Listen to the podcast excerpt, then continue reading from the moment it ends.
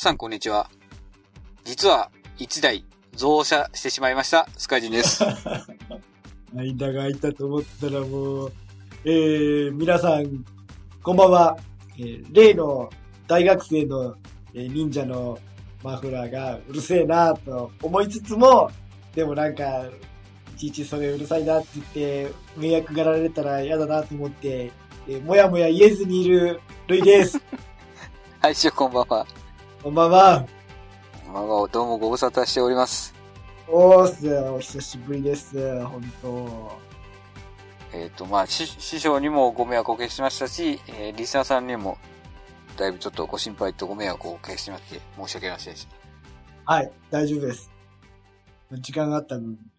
あったけど、まあそんなにさ、バイクね、乗りに行きにくい雰囲気もありつつ、まあ、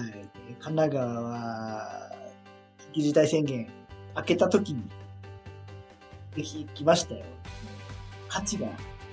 俺、みんなよりも行けてないけど、まあ、ややっぱり一回の価値が大きいね。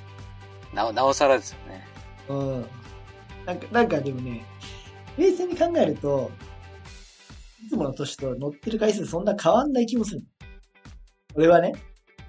うん。で周りのみんなが俺並みに、なんか乗りにくくなって、回数減ったような気もするから、なんか、あ、普段の俺の乗れない気も気持ちがみんなあ味わえっていう感じで。俺の苦痛を味わえと。うんでも、でも乗れるときはいいだろうって。やっぱり、あの、ねあ、じゃあ乗れないからってなくてもいいもんじゃないんだなっていう、一回の価値が上がるみたいなね。はい。ほんで、その、大学生にさ、マフラー、ね、あんまりうるさいの乗ってると、周りから迷惑に思われちゃって、そうすると結局自分の首絞めるんだぜって、これからな、ね、何年も、俺よりも長い年月乗るんだろうからっていうことを、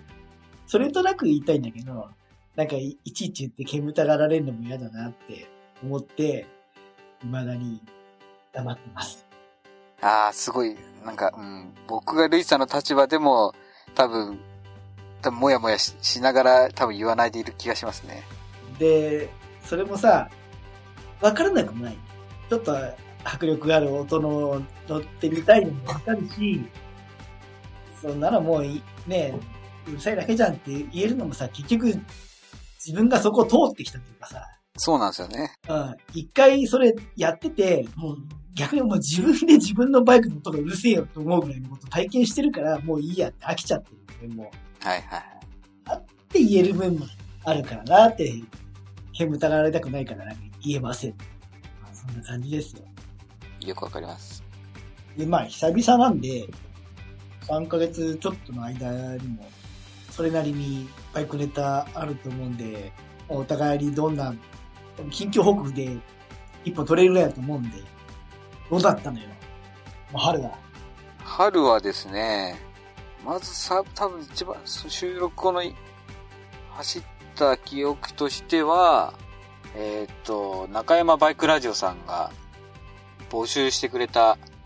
あの、ルーツ・ザ・ゲンチャリのおレーシングチームにですね、応募して、まあ別に僕は、今住んでるところから、あの、近畿スポーツランドかな。まあではちょっと距離があるんですが、まあそれでも、なんか前回も結構応援しに行かれた方もいらっしゃるって聞いてたんで、僕も全然あの、レーサー慣れなくても応援しに行くつもりだったんですが、お抽選と、まあ、のその中田さんと山ちゃんさんですね、が、の話し合いの中で、まあ僕も一応レーサーさんとしてエントリーさせていただくことになりまして、おねじ込んだと。なんだ、ファクトリーチームとサテライトチームという、まあ二つのチームを、えー、まあ2台、車両2台ですね、用意してくださって、レーサー3人ですね、1チームで。僕の方は、その、後発だったんで、サテライトチームで、えーエントリーさせてもらったんですけれども、えー一緒に走ったのが、えーゾノさん。えールイさんと同じ R100RS の乗られているゾノさんと、あと、前回の GT61 優勝者の生卵さん。もう、もう、メンツとしては、申し分ないじゃないですか。そうですね、最高のメンバーだったですね、はい。と同じチームで、とルーツザ・ゲンチャリに出場させていただきました。いいね。俺手を挙げたんだよ。あ、はい。うん。あの、募集勝ちが、いや、俺、行きます、行きますって連絡はしたんだけど、はい。連絡しつつ、ちょっとあの、職場の方に有給申請をしたところ、はい。まあ、その月のノルマ達成すんだったら別にいいんじゃねえかって言われて、はい。そんな何ヶ月も前からさ、二月も前からさ、達成するんだったらとか言って言ってもさ、見込みも立ってねえしっていう話で、はい。はあ、はあって結局諦めましたよ。あそうだったんですか。羨ましいっす。そうですね。まあ、ここ、この場を借りてですけど、あのもしかしたら抽選に漏れてしまった方、本当に申し訳ありませんでした。っていうのと、えっ、と、一応前日入りして、その前の日に、まあ別なバイクで走ったんで、まあ走るっていうことに関しては、まあその前日が初めてだったんですけど、まあ実際レースをするっていうのが、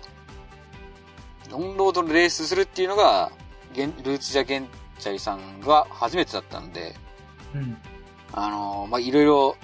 経験させていただいて、本当にもう、あの、中田さん、山ちゃんさんにはもう感謝しきれないですね。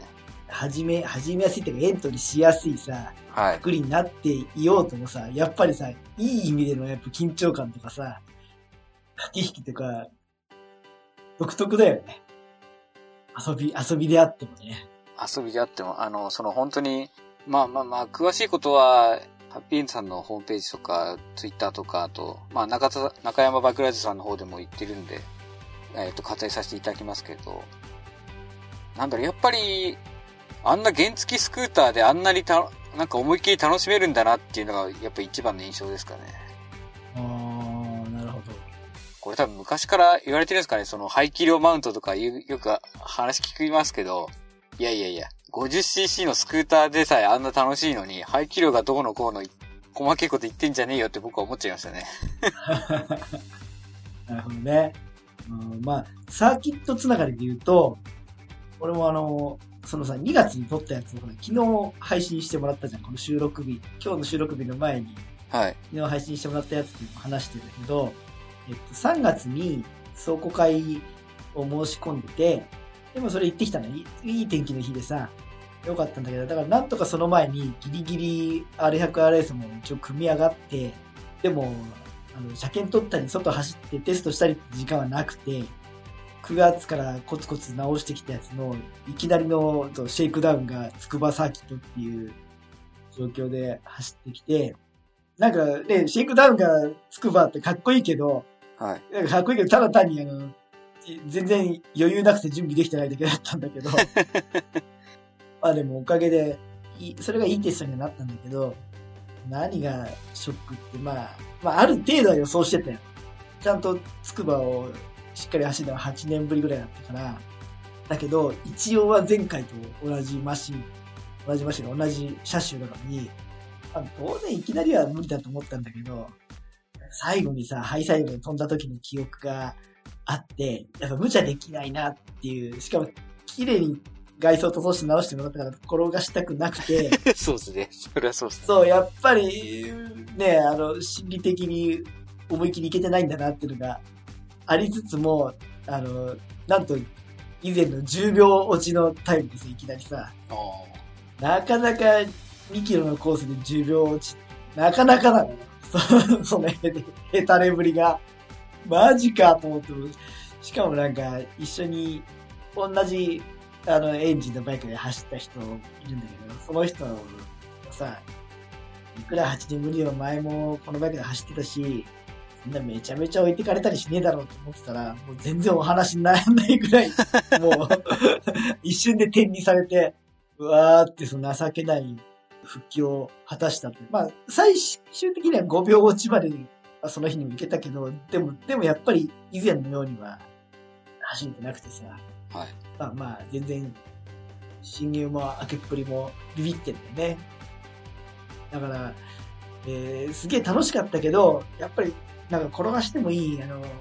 練習より万が一転んじゃってもいいなっていう意味でもう、サーキット用にもう一台 R100 欲しくなっちゃいました。サーキット用に。だから、登録できない、うん書類なしの不動車がもう安く転がってねえかなとか思っちゃうぐらい、うん、悔しかったですね。まあまあ面白かったですね。やっぱりあれなんですか？まあ僕、つくば一回も行ったことないんですけど、ブレーキポイントとか、えー、カーブの侵入前に、ここからブレーキかけようかなっていうなんかブレーキポイントの、ていうか目印みみたいなのはあったりするんですか？小さなコーナーだったら、はい。路肩の草とかなんか継ぎ目とか、はい。そういうので目印にしたりもするけど、ストレートエンドは何何百メーターっていう50メーター、100メーター、150メーターって看板があるから、はいはいはい。車種に応じてそれで何メーターとかでかけるっていうのをやる、やると教わったけど。はい。やっぱ、あの、元 GP の解説とか聞いてても、あの、このコースはちょっと、そういうなんか、なんだ、ブレーキポイントの目印が見つからなかったりして、かけづらかったりするんですよね、なんか言ってたりして。やっぱりレーサーでもそういうのやってるのかなと思ったりしたから、つくばにもあるのかなってちょっと今気になってですね。上手い人ほどそういうのが必ず同じようにできるように基準を設けてるはずだよ。これぐらいだともう気分、感覚の部分も大きいから、振れ幅が大きいけど、基本的にはもう機械に毎回同じような動作をして、でそれ、その、それを基準にちょっとずつ工夫、改善する。ブレブレーキを遅らせたりとか、手前でからかけるとかですよね。あー、でも楽しかったね。いいっすよね、やっぱ。うん。あまりのその自分で不甲斐なさにこう、がっかりしたのもありつつ、あ、でもこれが、これがバイクだな。ああ、はい。うん。で、走りで落ち込んだら、ツーリングで解消みたいな。はいはいはい。その、その行ったり来たりを。ああ。それからの、あのー、4月に、緊急事態宣言明けてから、はい。あの、静岡にツーリングに行って、久々、俺の大好きな大井川に SL の汽笛の音を聞きに行こう。はい。いいっすね。で、新東名ができたからさ、はい。東名で高速降りてから行ってた頃と違って、より上流側にアクセスできるから、近くにインターがあるから、行くのすごい楽になったし、老いが近くなったなっていうのが、初めてその新東名だから、俺のコースとしてはその、セールが来るのを待って、トンネルや鉄橋、あと駅の、えー、侵入出発で汽笛を鳴らすから、汽笛が来たいからさ。はいはいはい。だから、駅の前にトンネルがあって、トンネル出た直後鉄橋があって駅に着くっていう場所の、えっ、ー、と、下泉駅で SL が来るのを待って、音を聞いて、出発と同時にこっちもバイク乗って飛び乗って追いかけて、先回りしてもう一回来るのを見るっていうのを、割と好きでやってんだけど、それ、えー、をやりつつ、吊り橋で遊んできたりとか、うん、まあ、久々にやっぱり山を走って、R100 で走ったのも8年ぶりくらいだし、さあ、きっとでもヘナチョコだったな、俺で悔しいなと思ったけど、まあ山はワイキング走ったら、あ、ちょっとずつ乗り方ちょっと思い出してきて、恐怖感というかなんかその、ビビってる部分もさ、解消されてきてさ、うん、転ばない程度に、ね、流して走ったんだけど、やっぱり楽しいなっていうのを、いい年して、わざわざさ、平日に休み合わせてくれて、一緒に行ってくれる人って、ありがたいなっていう。ネットの世界も素晴らしいけど、時間や距離をさ、飛び越えてこう、話ができたり、やりとりができるのも素晴らしいけど、わざわざ時間合わせて一緒に走ってくれるこの身近な人を友達大事にしなきゃなっていう思った釣り火でしたよ。それで言うと僕はあれですね、あの、僕はそのルーツやケンチャリの次の週だったかな。えっ、ー、と、SV650 乗りの亀さん主催の花見ツーリングに、あの、伊豆スカ走ってきたんですけども、まあ、ビュエル久しぶりにその時乗ったっていうのはあるんですが、なんですかね、サーキット行った後だからなのかわかんないですけど、やたらこう、なんですかね、お尻をずらしながら走、走りたくなっちゃうっていうか、なんかこう、ちょ、ちょっと、なんていうんですかね、気も、出したいっていう気持ちが、っていうよりも、なんかもう体が染みついちゃってるような感じで走ってましたね。自然に、なんかね、やんないとなんか気持ち悪いみたいな逆に。なんかそんな感じだったですね。体がなんか変な感じだったですね。なんか体がを動かすのが、なんか、億劫じゃないっていうか、自然にな感じむ。むしろ意識、意識、なんか無意識と意識のなんか中間ぐらいな感じだったですね。ああるよ。だって、あの、自走で走行会に行くと、やっぱ帰りはやけにバイクは手足のようになる。危ないけどね、それね。そうですね。ちょっと怖い、怖いところでもあるんですけど。久しぶりにそのビュールも乗って、あれ？ビュールこんな乗りにくいバイクだったっけなってちょっと逆に、なんかビュールの欠点みたいなのもちょっと気づいちゃって。ちょっと今あれですね。ちょっとそのポジション的な問題を今どうするかちょっと考えてたりもしますね。ああ、な、何が引っかかる？あのー、あれですね。ハンドルが、すごい、なんか遠いなっていうことに 新車から10年乗ってきて今更気づくっていう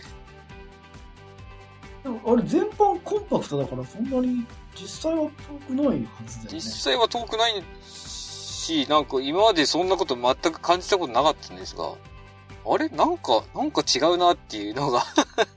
まあなんか、現、まあ、現、ご自身はスクーター乗ってたから、まあその差なのかもしんないんですけど、なんかあれ？なんか違うなっていうのが気づいちゃいました。ポジションがさ、難しいのはさ、やれ、足を出したとこに、ね、すねにステップが当たるから、ステップの位置を変えたいとか言い出す人もいたり、ハンドルも遠い近いとか、いろいろあるんだけど、根本的にはその楽にするとか、体が痛くならないようにって、あの、はい。自分に合わせるのも、それもチューニングの一つだから大事だけど、一方で、そのバイク、その車体設計の特徴に合わせて、バイクに合わせて乗り方を変えるっていうのも大事だと思うの。もう根本的にさ、足がつかないとかさ、届かないとかそういうのはね、手が届かないとかそういうのは別だけど、そうじゃない場合にはそのバイクそのバイクも、なんだろうな、これ、難しいんだけど、実力があったり、例えばプロのレーサーとか実力があって実績がある人がポジションがダメっていうのと、奥に乗れてもないくせに、あの、ポジションがどうのって文句つけるのと、全然違うじゃん。そうですね。そう。だから、前者が言うなら、まあ、ポジションはすっごい大事だよなと思うんだけど、ポジション動向の前にそれ、文句言うのは、乗り方とか自分の工夫が足りてないだけなんじゃないかなっていう思っちゃうところが、もやもやってあって、いや、でもあれなんだよな。そそんなこと偉そうなこと言って、ノーマルの R100RS のポジションで、1日走ると、右側の肩甲骨の内側がすっげえ痛くなるの。右側の肩甲、ああ、背中の、はい。そう、背中、だ右側だけなんだけど、これ結局その右、右腕とか胸をさ、後ろに引く、胸を開いて、えー、肩を後ろに引くとこの筋肉が俺弱いんだと思うんだけど、そこに負担がかかって、ブレーキングかアクセル開ける動作かなんかでしんどくなると思う。で、ハンドルをちょっと手前に引いてあげると、途端に1日何百キロも乗ってもその痛みが出なくなる。それ前の R102 台でもそれぞれ体験してたから、で今回たまたま買った車両にステーが、ハンドルのセットバックステーがついてて、それそのまま使ってたんだけど、気にはなってたんだけどさ、左にフルロックした時に、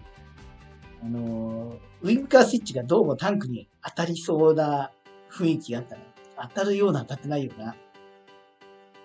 まあ、でも、普通に走っててフルロックまでしないしなって、よっぽどこれが当たるって時はもうすっ転んだ時だろうって思って、ほっといてたんだけど、普通に駐車してるところから、表にバイクを取り回す時の、えー、切り返しで、えー、何気なくハンドルフルロックでバックさせたら、ウィンカースイッチでタンクのヘリをへこましちゃって、あーもう、もう一回しかツーリング行ってないのって、俺の心もさらに凹むっていう失敗を うんやり、やりましたさ。ポジションは大事だけど、そうそうそうそう。で、まあ、そう。でもまあ、で、け結果はもうしょうがないから、一旦今、そのセットバックステイを外して、あの、ノーマルの位置に戻してんだけど、これで、まあ自分の体の方を合わせて、あの、背筋ちょっと鍛えて試してみるか、まあ、別の、あの、ハンドルポストを使って、別の位置を、あれしようかな、なんて。いや、ごめん、嘘だ、嘘だ。本当は、本当は最初はノーマルの状態で、いやあの、体側を鍛えて、偉そうに俺はそうやって思ってたから体をバイクに合わせようと思ったんだけど、はい。思った矢先に、今まで見たこともない、あのーハンドルポストが、ヤフオク出てて、思わず、これ、フルロックして当たんないんですか？って聞いたら、当たんないっすよっていう答えが返ってきたから、あの、思わず落札しちゃって、うん、体を合わせるって言言った矢先から、やっぱり、楽したくて、部品は入手しちゃったよ。つけて、まだ、まだつけてないけど。なるほど。うん。まあ、やっぱり痛くなったら、それつけようかなと思って。なるほどですね。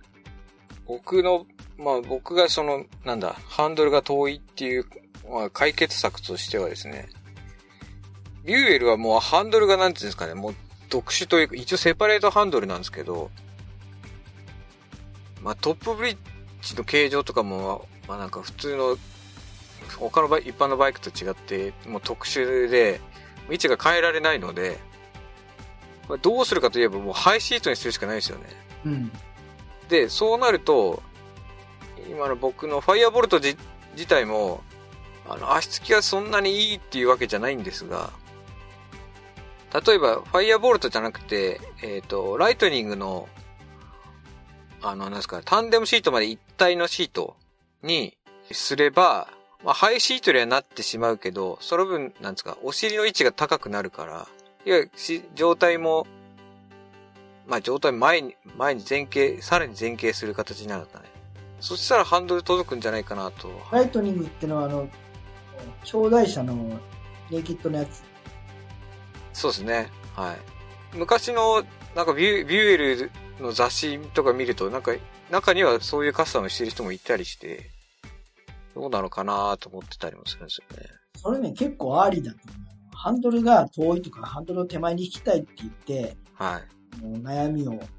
抱える人に、いや、それハンドルじゃなくて、試しにシート上げてみたら、いや、シート上げたらもっとハンドル低く、相対的に低くなっちゃうなんて言われるんだけど、いや、もう騙されたと思って一回高いシート試してみてよって、テストしてもらうと、あ、本当だ。ハンドルが遠い遠いと思ってたけど、シート上げただけでなんか、全然近くなった。楽になったっ結構いるの。あだからハンドル側いじるんじゃなくて、シート側を上げて、あ。はい。いや腕と肩の位置関係を変えるだけで解消する足つきの問題さえ大丈夫なんだったら、それは、あの、試す価値ありだと。もうなんですかね。まあ、も、もともと僕もそんな身長が高い方じゃないんで、もう足つきはちょっとあ諦めてるとこもあるんですけど。結局だからそうすると、まあ、シートも変わるから、なんかリアフレームも多分変えなきゃいけないですよね。あ、そこまでなんだ。大変だな。でもヤフオクで、それこそ、ルイスじゃないですけど、ヤフオクで結構、そのパーツ単体で結構出てたりもするんで、うん。まあ、別にやろうと思えば、まあちょっとお金はかかってしまいますけど、ちょっとやってみようかなっていう。まあ、社外でも、そのなんですか、ハンドル交換キットみたいなのあったりするんですけど、うん、まあ、ちょっと、それもどうかなっていうのもあるのと、そうですね。まあ、ルイさんが今おっしゃったのも聞いたりすると、ちょっとなおさらハイシートちょっと試したくなる、いい気持ちがちょっと強くなりましたね。ポジションの位置関係だけと別に、あの、お尻の入力っていうか、その、体重入れるとこが高くなって、はい。ハンドリング軽くなる効果も、よく曲がる効果もあると思うの。あシート丸ごと交換の話で言うと、あ、はい。これ、ノーマルのシートじゃなくて、シングルシートカウル塗装してもらって、シングルシート仕様にして、直し、直したっていうか、仕上げて、はい。あ、R100 ですね。はい。そう、もともと前持ってたやつを取っておいて、それを塗り直してもらって、で、それで仕上げて、そこからツーリングは行ってきたんだけど、その後、うちのさ、長男が、ここ、もう半年ぐらいであんまり学校行ってないのよ。ああ、まあ、そのコロナとかで、はい。いやいや、違う違う違う、あの、学校はもうね、小学校は普通に営業、営業って言われるのは普通に授業やってんだけど、なんかいろいろ思うとこあるらしく、いじめとかそういうんじゃないんだけど、うん。なんか面倒に行きたくないって言ってさ、週に1回か2回とか、今週は3回ぐらい行ったんだけど、はい。ご飯食べに行くだけでもいいから行ってきなよって言って行って、ほ本当に、すげえよ、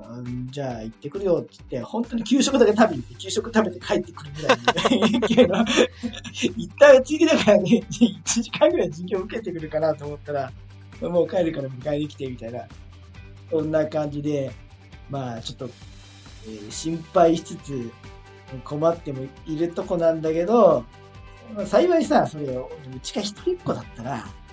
本当親もない。なんか悩んじゃって進路進路を起こしちゃうのもあるかもしれないけど、まあ、幸いしその下二人は普通に元気にいってるから、あんまり俺も深刻に思ってないのと、いじめ問題でもないし、うん、親子関係が悪いわけでもないから、まあ、元気が出ていきたくなるまではうん。いいかなと思いつつ、やっぱりちょっと心配もするからさ、どうせいい、ね、学校休んでんだったら、ちょっと、その辺、一緒にバイク乗ってこようかなと思って、はい。ほぼほぼ株で、とか原付で近所走り以外、子供乗せたことなかったけど、初めてだよね。一回シングルシートカウルやシート全部外して、ドノーマルに戻してさ、タンデムできるようにして、隣町まで、ちょっと、パパ、食べたいラーメン屋さんあるから、厚木屋行きたいから一緒についてきてくれよって言って、できたのよ。そうだって言って、1時間、時間ぐらいなんだけど、まあ、なんだろうね、怖がらせたくないなっていうのもあったし、伸び伸びっていうかバイク怖くない、嫌いになってほしくないなっていうのもあったから、すごい慎重に、もちろんほら、じ事故んないよねって思ったけど、すごい慎重に走って、何その上乗せるときとかよりも、はい。よっぽど緊張して、すげえ、すごい振動。うん、すげえ気使ってはい。乗せて走ってきたんだけど、うん、なんだろう、こう、かつてないこの緊張感というかさ、あお子さん乗せることある人ってみんなこんなのなのかなぐらいの、あバイク嫌いになってほしくないし、みたいな。まあまあ、まあ普通に行ってね、行きは晴れてたのに帰り、土砂降りの雨に、あの、たたられて、雨宿りしたりとかしつつ、まあいいいい思い出にはなったんだけあ。どまあそうさですね、きっと。はい。まあ、そんな、そんな寒暖の春でしたわ、っていう。なるほど。オリンピック期間中、伊豆スカ無料開放っていうニュースにも流れてたしね。あ、そうですね、はい。ちょっとそれうん今、言おうと思ってましたけど。もう伊豆の渋滞を緩和するために、まあ、高速道路は値上がり首都高でしょ？プラス1000円とかって言ってましたけど、伊豆スカだけは逆に無料開放すると。もう、強権だよな。まあまあまあいいんだけど、つってはい。ちなみに、えっと、し期間が7月23日から8月8日までの間ですね。なるほど。のびのびと出かけにくくなる、なってるからこその、メンテかなってのもあって、俺、結局、去年の9月から、はい。キャブレターフルオーバーホールと、フロントフォークも全バラして、直して、ステムもベアリング変えて、タイヤにファイナルオイル変えて、あまあ、油脂類は全部変えたんだけど、ブレーキキャリパーも割って、シール交換して、マスターシリンダーもみんなきっと変えてってやって、車体はできたんだけど、はい。その後もさ、まあ、コロナで出かけにくいからこそのメンテかなと思って、パニアケースをもともと持ってたんだよ。はいはいはい。次のあれ100買ったら買わ使おうと思って。買ったババイクにもパニアケースついてたんだけど、俺が持ったやつの傷が少なかったから、持ってるパニアケースに付け替えちゃおうと思って、バイクに試しにつけようとしたら、はい。オートバイに固定するためのこう爪っていうかそのロックのさ、可動機構が、これ鍵がついてて、で、鍵が開放されてれば、いたずらされないようにロックはできないんだけど、バイクには固定ができるの。爪をガチャンと動かして。はいはいはい。で、鍵をロックしない限りは、えっ、と、ガチャッとロックすることも開放することも自由にできるんだけど、それ、あの、開いたまま俺はずっと何年も保管してたの。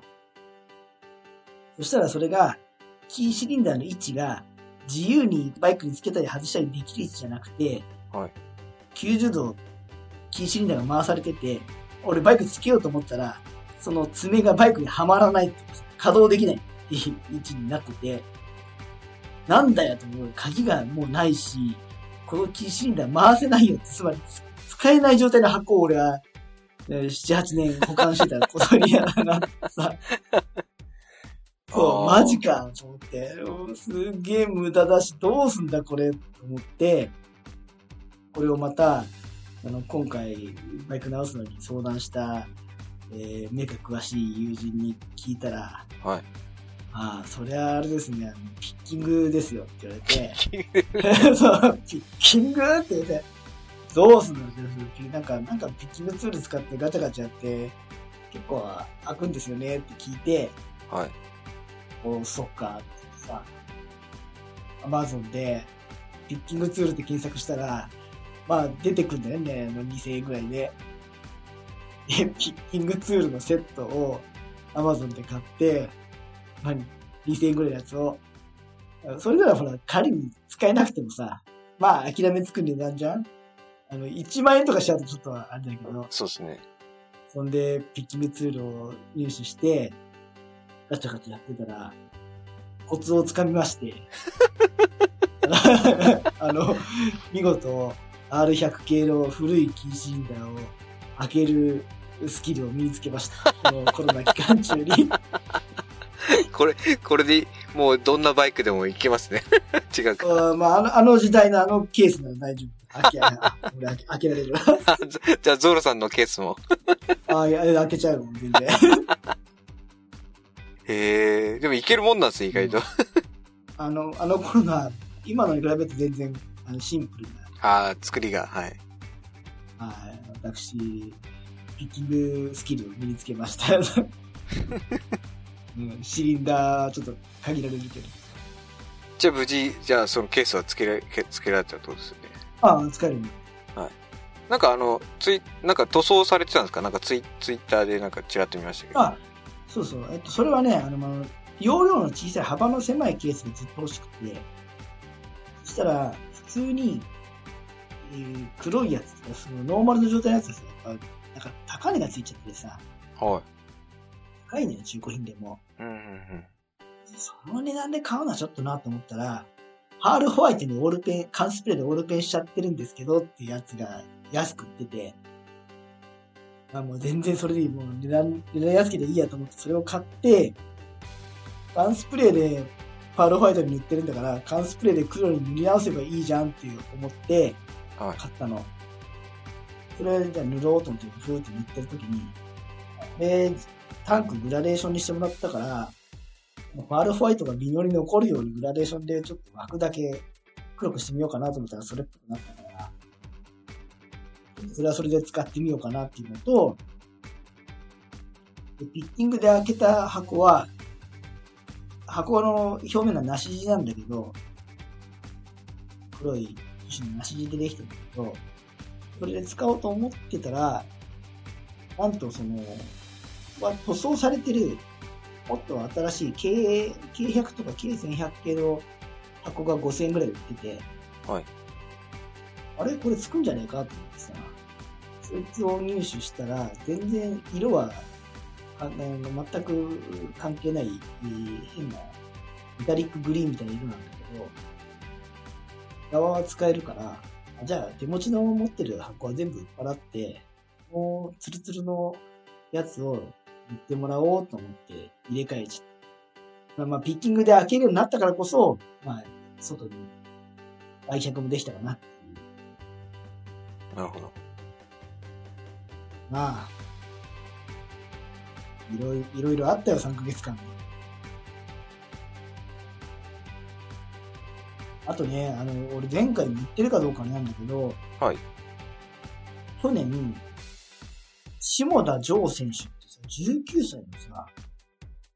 若手がさ、アメリカのあれスーパークロスだったのね。ああ、はいクロ。スの選手権でさ、ランキング2位になってて優勝もしたし、あすごいことだなと思って。で、過去さ、オンロードではさ、ここ何十年かは、100えー125、250、500、もしくはフォースになって、えー、なんか2班600いくつの、で、1000cc で MotoGP やってるけど、元2、元3っていう中間クラスや日本人さ、年間チャンピオンにもなってるけど、このこの数十年の間にも、カテゴリーを除いてね、で、オンロードではさ、日本人勝ってるのよ。はい。いわゆるフィジカルがさ、海外勢に対して不利かもしれないけど、